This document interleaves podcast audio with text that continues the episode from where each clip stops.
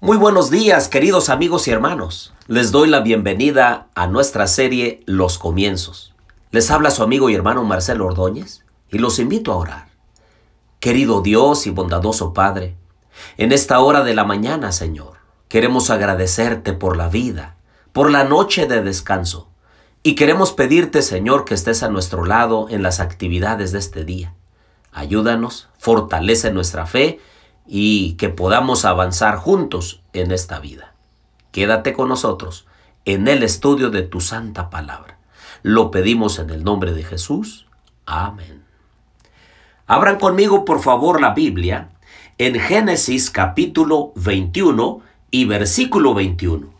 Dice, y habitó Ismael en el desierto de Parán, y su madre tomó para él una mujer de la tierra de Egipto.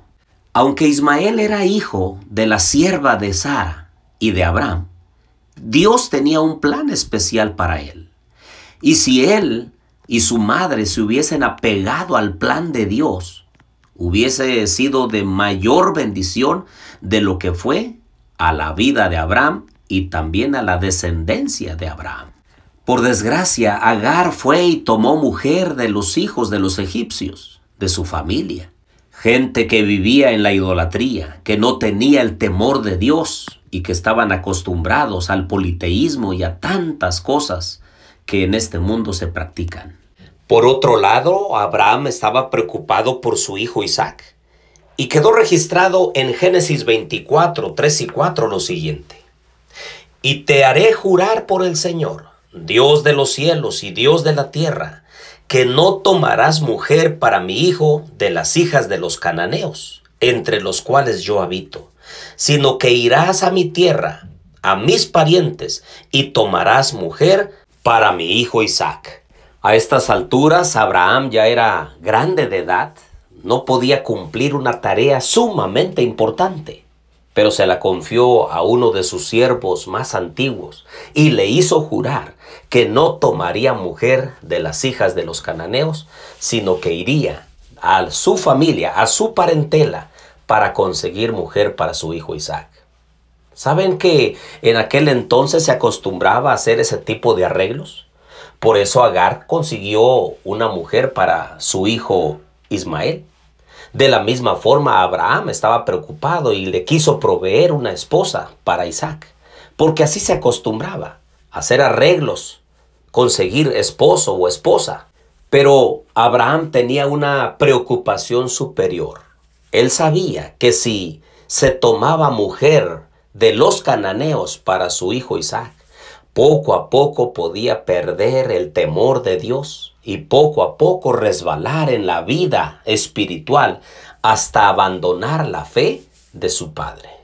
Ah, queridos amigos y hermanos, también nosotros debiéramos estar preocupados por nuestros hijos, nuestras hijas, con quien tienen relación de amistad, luego de noviazgo y posteriormente de casamiento. Nosotros, los que tenemos el temor de Dios en nuestro corazón, debiéramos instruir a nuestros hijos, a nuestras hijas, para que un día que les toque elegir y tengan la mayoría de edad y hayan terminado su carrera, elijan a su cónyuge de entre los mismos del pueblo de Dios. Creo que los católicos deben casarse con católicos, bautistas con bautistas, presbiterianos con presbiterianos, testigos de Jehová con testigos de Jehová, de la luz del mundo con los de la luz del mundo, los pentecostales con los pentecostales, los adventistas del séptimo día con los adventistas del séptimo día, los ateos con los mismos ateos y con los mundanos con los mismos mundanos. De manera que cada uno practique sus principios, sus normas, sus ideales. Porque grandes tristezas, grandes calamidades vendrán sobre el matrimonio que se construye en desigualdad. Hay un principio rector muy importante que debiéramos tomar en cuenta. Segunda de Corintios 6:14 dice, no estéis unidos en yugo desigual con los incrédulos, pues ¿qué asociación tiene la justicia o la iniquidad? ¿O qué comunión la luz con las tinieblas? Así que Cada persona debiera elegir entre su misma familia cristiana para que les pueda ir bien, para que cada uno pueda educar a sus hijos de acuerdo a sus principios, a sus valores y de acuerdo a su idiosincrasia. Quiero pedirles, queridos amigos y hermanos, que oremos por nuestros hijos y por nuestras hijas, para que cuando llegue el debido momento ellos elijan correctamente a su compañero o compañera de la vida. Que Dios bendiga a nuestros hijos en esta mañana. Oremos. Querido Dios y bondadoso Padre, ayúdanos Señor a hacer tu voluntad. Ayúdanos a motivar a nuestros hijos a ser obedientes a tu santa palabra y que un día cuando les toque el momento de elegir puedan elegir correctamente al compañero o a la compañera de la vida.